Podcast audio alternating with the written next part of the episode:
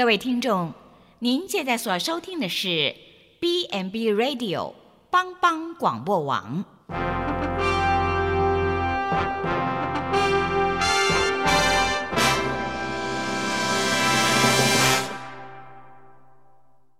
即将为您播出的是由李希昌主持的《由我照你》。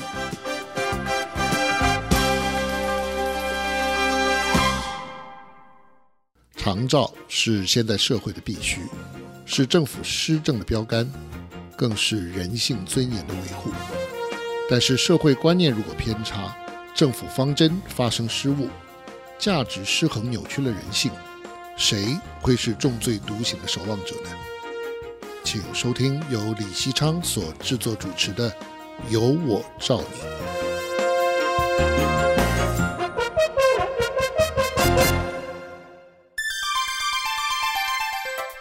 银发日照乐活趣，日间照顾中心相信大家都耳熟能详，但是究竟它有哪些的服务内容？这些服务的目的何在？或许听众朋友们并未认真思考过。为了达到在地老化的目标，政府近年来与民间团体共同推动日间照顾中心，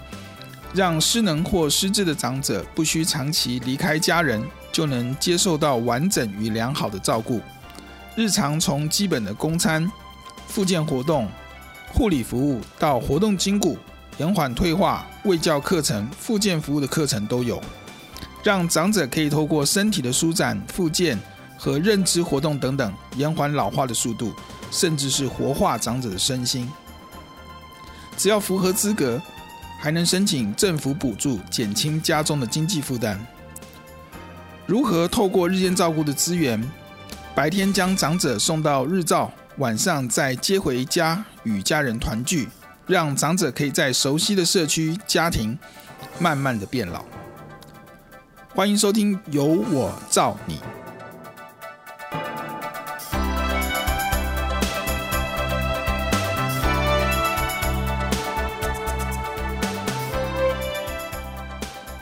好，各位听众朋友，大家好，欢迎收听帮帮广播网有我照你的节目，我是节目主持人李西昌。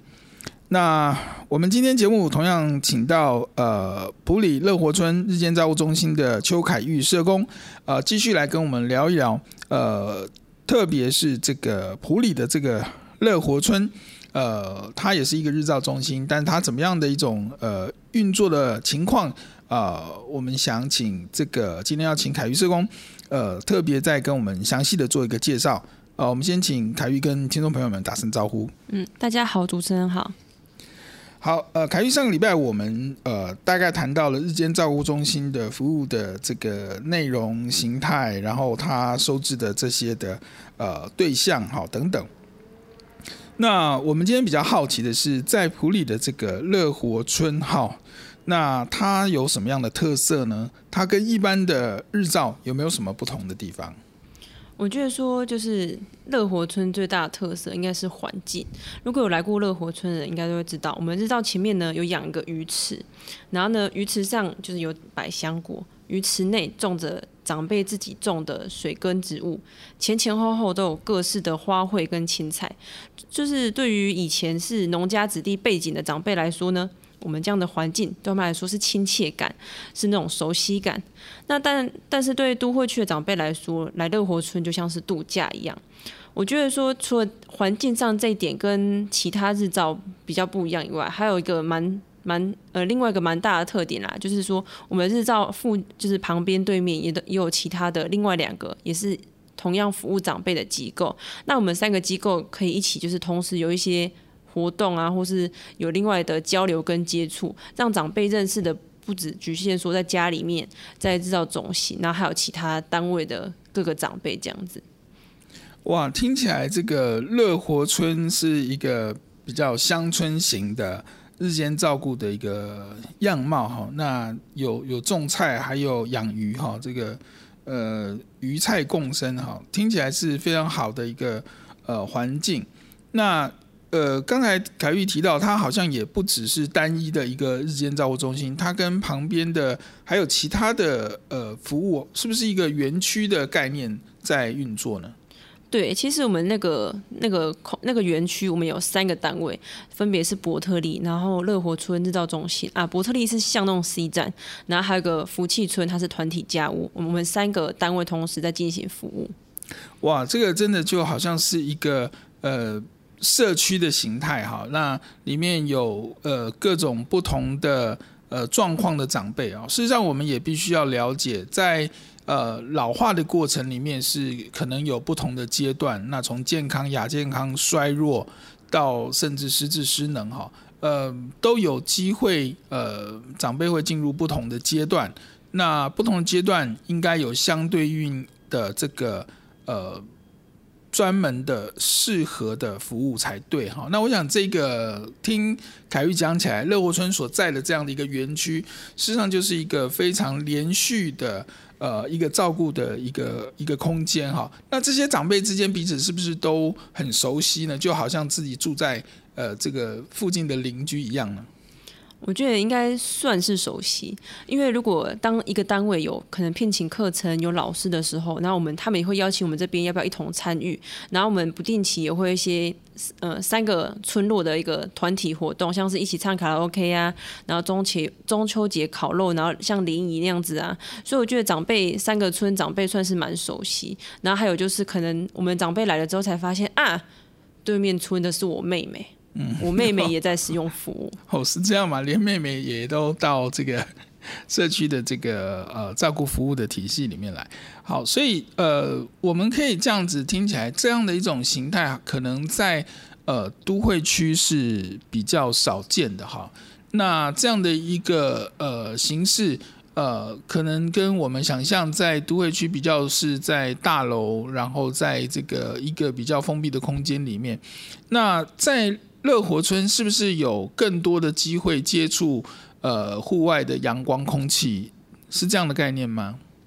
对，其实我们会因应不同的季节。其实我们园区里面所种的那个植物，它呃应该说一年四季都会开花。然后呢，我们会就是假设说运动，我们不会说只在室内运动，我们会到外面哎走一走。然后呢，可能走不动长辈，我们在旁边稍微晒个太阳，然后感受一下阳光。我觉得对长辈来说都是很好的。一种那个放松的方式啦，也是运动的方式，总比在就是室内，然后冷冰冰的，只是坐着那个一成不变的健康操。然后呢，到外面走一走，然后跟旁边的人聊聊天，然后呢，看着那个各式的那个自己种的植物，然后那种感觉就是不太一样。是，我就也觉得有的时候长辈会呃更喜欢这种呃。自主性哈，他可能更不乐意是呃被安排的哈，好像整天就是一个活这活动的这个这个安排，然后坐在室内里面，然后这个这个没有办法可以自己决定哈。那其实有的时候有这样的一个呃，刚才凯宇讲到的这样的一个花园，然后有植物，有这样的一种呃空间环境，其实就蛮疗愈的哈。长辈也许什么都不用做，就是在。呃，树下晒晒太阳，呃，吹吹风，可能都是一种呃幸福吧。那我想这个真的是呃得天独厚的一个环境哈。那么像这样子的乐活村，呃，它有没有不同的收费吗？呃，会不会更贵一点呢？还是怎么样？那这样子一般来讲，我想也想请问的是，家属有没有曾经跟我们来反映，呃，这样的负担会不会太重？这样子。嗯，其实上一次有提到说，我们就是按照那个给付，嗯、呃、嗯，给付及支支付基准来做收费，然后分二到八级嘛。那其实，呃，除了说日照这个费用之外，它也有核定喘息的费用。嗯，喘息的部分呢，是以年为单位，可能一年你可以来二十五次的日照是用喘息。那如果长辈可能这个这个月补助已经满了，那超过了几天，那我们可以用喘息的服务。喘息的服务也是一样，就是依照就是呃一般户支付百分之十六，然后中低收百分之五，然后低收是全额就是政府支付这样子来做收费。那家属的负担就会稍微减轻一点，然后我也是有听到，就是可能喘息用完了怎么办？家属也会有这样的提问。那我们会跟家属说，那那如果你觉得负担太大的话，是否是你可能减少天数吗？或是说，呃，你可能接种的话，你自己自己接送，然后就是省就是交通的费用嘛，或是我们会直接告诉家属说，那你一个月补助天数都是多少？然后家属会适时的让长辈请假。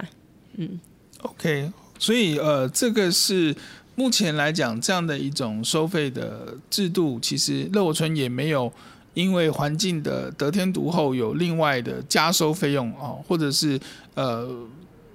这个这个让让人觉得他负担不起哈，那甚至还有呃协助做一些其他好像可能喘息服务的申请等等哈，可以同样可以减轻家属的负担，甚至还有一些弹性，如果长辈在额度的使用上呃要做一些这个控管的话，事实上好像听起来乐活村是相当有弹性，可以呃跟家属来配合的。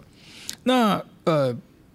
但目前的乐活村也是。呃，一种所以呃，上次我们提到是混合型的呃收治嘛，是失能失智都能收吗？对，我们失智失能都可以收，但是收案的时候还是会看长辈实际的情况，那我们再做判断这样子。那如果像一些重度的，你们会收吗？其实长辈在做申请的时候，我们虽然说失智有收，但是我们会可能收到。轻度、中度、重度就需要更专业的照顾的方式。那失能的部分，我们我们其实是希望说，长辈在申请服务的时候，他可以实地来看一下我们环境，或者说我们可以来试读一天。那在试读的过程中，我们可以看长辈状况，然后去评断说我们是是否可以照顾。因为有时候就是。嗯、那个等级的划分，它其实它看的面向比较广，它可能不是只单一看身体的，或者是说他失智的程度多少。因为我们这边也是有到七级的长辈，他身体功能都非常的好，但是他是失智症重度。那我们就是因为他这个状况还是可以，然后家属也目前没有其他的打算，那我们就是继续服务。那我有遇过他可能等级没有到七级，但是他的。就是身体的照顾非常的多，他可能非常的僵硬，没有办法自己的移位。那我们这边的话，上厕所还是会希望说长辈可以稍微移位，因为毕竟厕所空间你要这样子整个这样抱起来再过去，对长嗯、加上那长辈蛮高大的，就是一男性长辈很高大，然后我们服务人员是女生，这样子的话可能会造成一些职业的伤害。那我们评断了之后，觉得说这样子需要更。更多的这种身体照顾，可能活动参与比较少的话，那么还是先就是建议家属说我们比较不适合。是，所以呃，从客观上可以有一些条件，比方说失智的呃轻中重度，或者是说失能的等级二到八级等等这些的客观的数据，但是实际上好像还是听起来还是要一些呃。比较主观的去的判断，哈，刚才凯宇提到的说，要跟实际的这个个案的呃状况呃了解以后，才会呃知道他适不适合呃进来日间照顾中心，哈，也不是每一个呃这个客观条件吻合的，他都可以住得进来，哈。那我们所以我们再请教一下，是不是一般来讲说，如果有管路的、坐轮椅的都可以吗？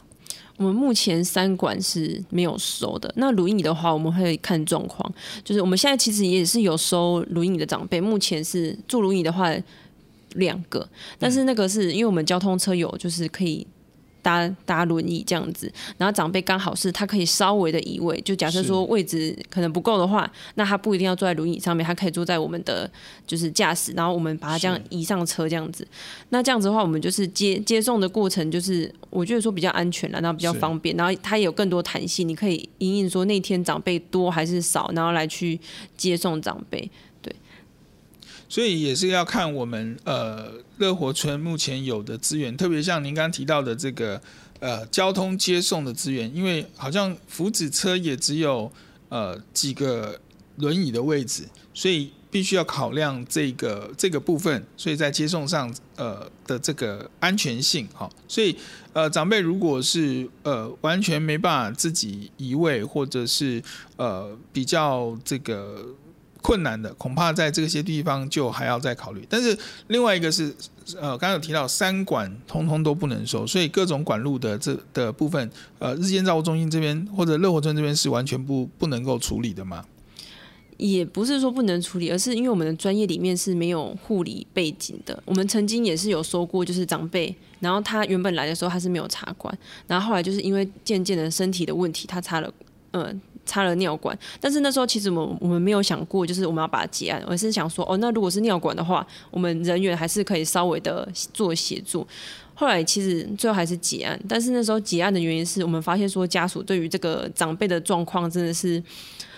呃，比较不积极一点，那我们会担心说，长辈会不会因为就是家属这样子的不积极，然后可能原本从没插管到插管，然后到后来越来越严重。我们考量到这样的状况，有跟家属做个协调，希望说可以让就是长辈就是哎、你你要定期带他去看医生，定期服用药物。那如果渐渐好的话，那倒是没关系。我们其实会依照说这个状况，它的那个是多久。如果他就是可能一阵子的话，我们当然是就是他是会好的，那么当然 OK。可是如果是很长时间的，然后加上家属的那个配合度不高的话，我们就会考虑说，那还是就是先暂停这样子。好，呃，这样听起来，在乐活村的收案的这个部分，还是有一些呃限制啊、呃，或者是说一些考虑，呃，就不完全，甚至是不完全单从呃个案的这个呃。身心功能的这个部分来衡量哈，刚刚我听到凯宇呃特别提到是呃家属的支持的程度，似乎这也是一个非常重要的考量哈。那呃家属如果觉得这些的照顾责任完全都在呃日间照顾中心的时候，呃事实上是听起来这样应该是一个不正确的形式，对吗？过度的依赖日照的话。我其实可以体会说，就是长辈在还没送来日照中心之前，家属已经就是可能压力很大，照顾很久，因为有些是不一定会很清楚日，嗯、我们日照是怎么样的服务嘛，可能先前也不知道，然后听人家介绍才知道，然后知道说，哦，他可以，他可以，其实可以正常的上班，那他可以就是让长辈来这边，他可以喘口气，就来了以后，可能就是突然发现说，哦。我平常就是这个时间点，然后我要在家里面，然后很很很赶的担心他一个人在家，然后匆匆忙忙去买菜，匆匆匆匆匆忙回来，就只为了说他在家里是安全的，或是只能就是常常就是呃没有办法工作，然后就是家里的经济只养赖一个人，然后突然间这些烦恼都。不用担心，一天有八个小时在这里的时候，他们就会觉得说，哦，重担放下。然后这时候就是日照中心有要求，他们就觉得说，哈，可是如果因为日照中心其实有提供就是呃协助就医的这个部分，但是其实这部分还是要就是呃家属我们会看状况啦，因为不并不是每个状况都可以用这个方式，因为如果长辈状况很严重，他可能是嗯、要自要可能很多项目是要自费的检查、自费的药物，或是他比较有有重大决定这种。这种情况下，我们会请家属来做协助。那可能是比较呃简单的，可能健检呐，还是可能看个眼科，大家去个复健科什么之类的，家属就觉得说，哦，那就是既然有补助的话，就就你们好了。那久而久之就觉得说，好像就是那个重担就丢出去那种感觉。好，呃，我想在这边呃，凯宇社工有特别的呼吁哈，其实这个照顾是呃，真的是要有自助，也要有人助哈。那当然，你不能把家属不能把完全的这个照顾责任全部的都这个不负担哈，这个这个其实并不并不好哈。那么也会造成这个呃这些服务单位的一个疑虑哈，他们要不要继续照顾这个长辈下去？那家属的配合跟支持是非常重要重要的一个考量哈。所以我们呃先谈到这边哈，暂时休息一下，呃稍后再请大家一起回来回到节目当中。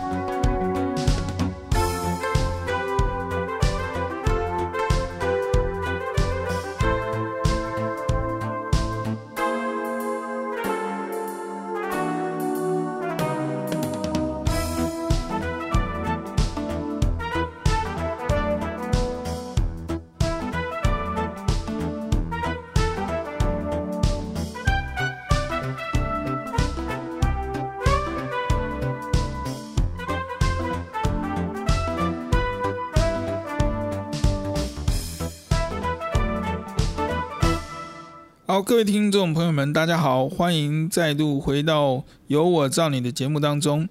呃，我们刚才跟凯玉社工大概啊、聊了一下乐活村的这样的一个状况哈，那真的是一个非常得天独厚的呃疗愈的环境哈。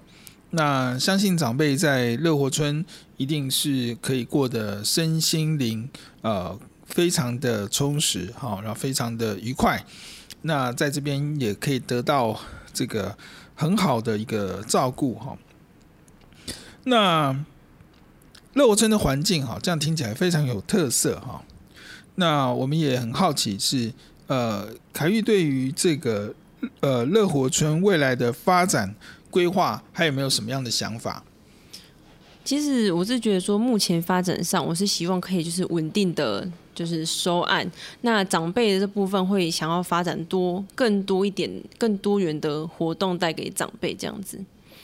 然后，嗯，后续的话就是就是求稳定啦，因为目前其实长照当呃长服务就是这种长照的单位真的很多，然后加上现在又有 C 站，那我们共同主体的。就是服务对象都是长辈，那如何就是在就是如何就显现自己就是日照中心的特色，然后让带给家属，然后把这样子就是日照中心想要传达的理念，然后带给就是社区的人，我觉得是比较困难，所以应该后来会朝着这一步在做发展。好，呃，我想在乐活村在呃它的环境上面，然后它的一些照顾的理念上面，呃，已经是非常的呃。特殊了哈，那也也是呃，相信是很多人听了之后就觉得非常向往的一个呃环境哈。那未来呃，当然也希望说它还呃可以有更多的这个呃呃进一步的发展呃。也许是更能够贴近这个民众的这个需求，比方说一些呃专业性的这个这个照顾哈，那个身心机能的回复等等这些的呃部分哈，那呃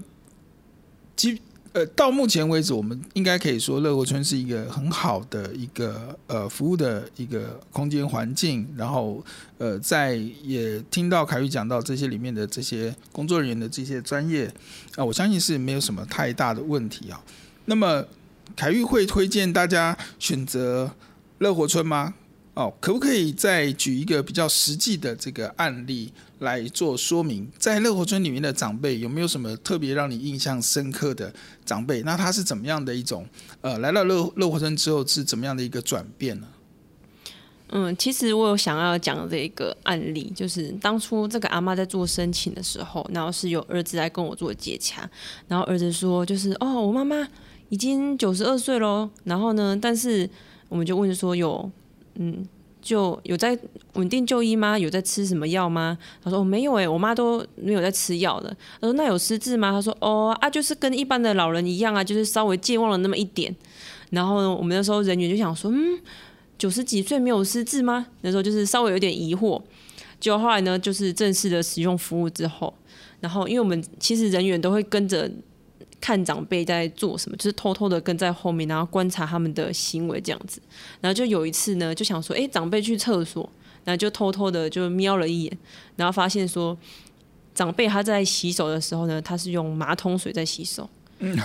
对，哇。然后呢，洗完之后呢，就用就是手哎洗一洗，然后呢再稍微沾一下头发，哦，感觉那个呃。外形好多了，然后再走出来。然后我们自从发现了这个之后，就想说，哦，原来我们是我在猜测啦，因为他可能还是有稍微就是那种失智的倾向，就是但是没有就医嘛。然后可能是因为长辈年纪大，可能把他当成紧之类的。然后后续我在跟儿子说，哎，对啊，就是阿妈会就是有这个行为。然后儿子才惊觉说，哦，原来我妈就是洗手，她不是用洗手槽的水这样子。是，呃，一个九十二岁的长辈。真的也很不容易了哈，这样听起来，他好像呃，在进这个乐活村之前，好像是呃，在家中也没有，至少家属没有感觉什么太大的这个状况哈，好像呃，没有什么特别的疾病，然后失智的状况也没那么明显，好像看起来是可以接受，没有造成什么困扰哈。但是来到乐活村以后，就发现他的这个这些的特殊性。那呃，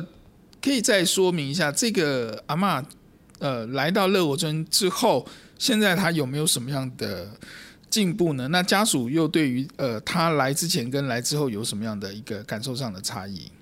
因为其实同住的是儿子，那儿子的部分，通常他们都会觉得说自己就是哦，那个男女就是，尤其是妈妈嘛。嗯、然后呢，像我们这样子跟去厕所，应该也、嗯、也是不可能。然后自从有发现这一个状况之后，陆陆陆续续还有发。发现其他的状况，那儿子因为长时间都在外面，所以我们就只能说，哎，这个状况，然后跟他说，然后让他知道说，哦，长辈在这边是状况是怎么样，然后呢，他他在照顾上，他也会比较安心这样子。那长辈部分就是，嗯、因为稳定来了之后，加上我们的另外一个长辈是他的女儿，我觉得说就是母女档，呃，就是。两个刚好都是失智症，然后两个刚好都一起来服务，我觉得说增进他们母女之间的关系。哦，你说女儿也是你呃乐活村照顾的个案，也失智了吗？对，应该说女儿是先来的，然后、哦、女儿多大年纪呢？女儿大概七八十。哇，这个这个这个部分是蛮蛮特殊的哈，就是女儿跟。呃，妈妈哈，高龄九十二岁妈妈一起来到这个乐活村哈，哇，那这个这个情形，那他们在在呃来到乐活村之前，女儿不知道妈，女儿也不知道妈妈有这样的状况，妈妈也不知道女儿有这样的状况吗？其实女儿是独居，然后住在阿嬷的隔壁，然后平常去就是还没嗯还没服务妈妈之前去接送女儿的时候，都会看到就是阿嬷自己一个人，然后杵着拐杖，然后呢目送着女儿上课。然后呢，女儿就会说一声“哦妈”这样子，早安，然后就就结束了。然后我就来这边之后，因为可能大家都知道他们是母女母女档，然后就会特别说：“哎，就是哎，妈妈有怎样的状况要稍微注意一下。”然后他也会他也会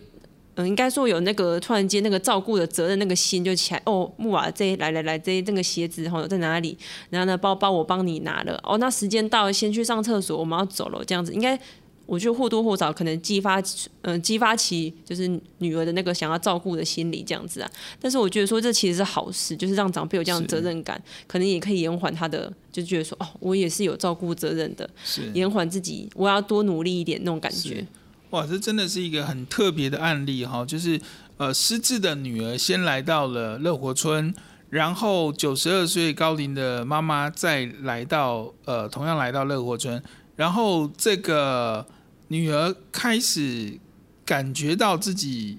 或者是意识到自己还应该要有一些照顾责任，反而是不是也改善了她目前失智的一些状况了？因为她其实本来就是可能没有到那么严重的失智，但是我觉得或多或少有。嗯，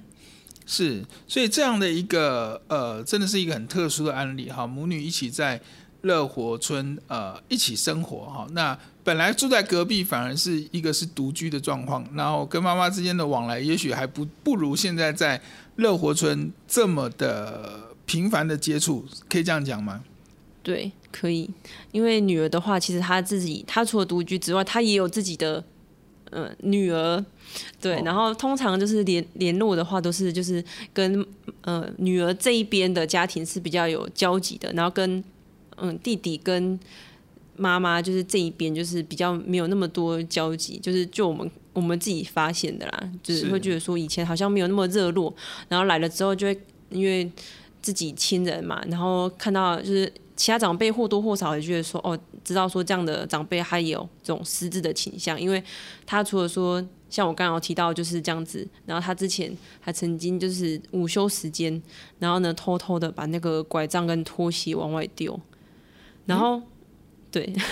被我们发现之后，我们想说他是觉得说很想绕跑嘛，就看到窗想绕跑嘛这样子。但是因为刚好就是因为大家都在睡觉啊，然后阿嬷的可能手脚那么没有没有，就刚好就是我们后来发现，要是为什么拖为什么拖鞋跟拐杖不见了，然后在窗外找到，然后我们才惊觉哦不对哦，就是阿嬷以后午休的时候也是要再稍微顾他一下这样子。然后大家知道说，哎，这个阿妈看起来好像跟我们有点不，就是不太一样哦。然后也会说，哎，你你你妈妈要不要就是也会提醒女儿啦？哎，要不要就看稍微看一下她这样怎么样之类的？哇，真的很特别。阿妈是真的还很想很想逃走吗？他其实一直很想就是在外面走一走看一看，他很喜欢就是接触大自然。然后我们曾经有就是中午的时候大家出出去走一走，然后就是绕了一圈回来，他会就是状态会比较好，或者是说我们运动时间在外面，明明大家都坐着，就说哎，或者是运动够了，我们就稍微坐一下，然后晒一下太阳，因为前阵子比较冷，他就看到那个就是可能旁边有杂草，然后能看到就是。人家在旁边，就是可能在做园艺，他就哦，好想帮忙，好想帮忙。就是他对这这些，就是外面接触外面是蛮有兴趣的。是，我们可以呃看到这个乐活村真的是一个非常呃照呃特殊的照顾的环境哈。那他可以呃在这边呃。同时对这对母女也好进行这样的一个照顾，那我们也觉得很不可思议哈，九十二岁呃高龄的这个长者哈，那在这边还是呃有很多让我们觉得呃一一方面觉得很很开心哈，他身体状况这么好哈，头脑还这么灵活，还中午还想要呃这个溜出去的这种想法哈，也是很可爱。呃，另外就是当然他的这个呃这个后续的这些的呃照顾的发展哈，我们还是希望说我们可以。呃，看到这个乐活村里面哈，越来越呃呃活泼，越来越呃多元的这种可能性哈，呃，真的是一个很呃值得去呃参访，然后去了解啊。如果有需要的话，也欢迎大家可以呃来认识乐活村哈。那这样子好了，如果听众朋友想要进一步的了解乐活村，呃，我们有哪些管道？目前怎么联络呢？嗯，首先，因为乐活是属于长照服务，所以就是听众朋友可以打一九六六长照服务专线，然后做询问，或者是说你们可以打就是愚人之友基金会，我们有个管也可以帮你做协助，电话是零四九二九一八五零零，或是说你想要直接找到乐活村也可以，电话是零四九二九一五五三八转分机一九，然后这样子打这个电话就可以找到我们，然后再跟我们做进一步的询问。是呃，听众朋友大概有听，不知道有没有记下来了哈？我是没记，我是听呃呃没有办法立立刻记这么快哈。那是不是有一个简单的方式？我们刚刚讲到哈，那打到愚人之友的这个电话，或者是愚人之友基金会，是不是有网站可以透过网站的资料，或者是还是有 FB 的呃的这个资讯可以可以？呃，找到乐活村吗？有，我们有那个 FB 的粉砖，也有那个官网可以做查询，上面都有详细的就是介绍。那不懂的话，就是再打电话就可以了。呃，粉砖的名称是，嗯、呃，就愚人之友基金会。好，愚人之友基金会的粉砖，愚人之友基金会的网站啊、呃，欢迎各位听众朋友可以上去查询。那么有相关于乐活村的呃一些服务的资讯，那。在这个地方，呃，真的非常开心，可以呃，请到这个乐活村的社工，呃，凯玉哈，邱邱凯玉。那也欢迎呃，听众朋友，如果有需要呃了解呃乐活村、了解日间照顾中心的相关服务，呃，都可以透过这些的呃。资讯的这个平台，呃，网络的这些平台的找到这些相关的资讯来进行联络哈。那最后，呃，在节目最后哈，我们还是请这个呃凯玉哈再次的来说明一下哈，这个乐活村呃目前的这个可以收呃多少的对象？那么目前是不是还有呃这个空间或者是呃这个呃名额可以收？呃，多少个案吗？嗯、呃，目前因为我们收案最高可以二十七，然后现在是还可以再申请的。是好，所以还有一个空，还还有机会可以申请，并不是已经额满的状态。对、嗯、OK，那乐活村的呃这个时间刚才有提过，也是一样，就是一到五，然后每天上午的八点呃运作到下午五点，是这样的吗？对。OK，好，呃，听众朋友大概就已经呃非常了解乐活村的相关资讯了哈。那我们希望呃有机会大家可以透过这个呃平台，可以呃搜寻到相关的资讯，也可以呃欢迎跟我们这个凯玉社工联络。那我们今天节目就进行到这边，欢迎大家下周同一时间啊、继续收听帮帮广播网有我照你的节目，我们下周再会，拜拜。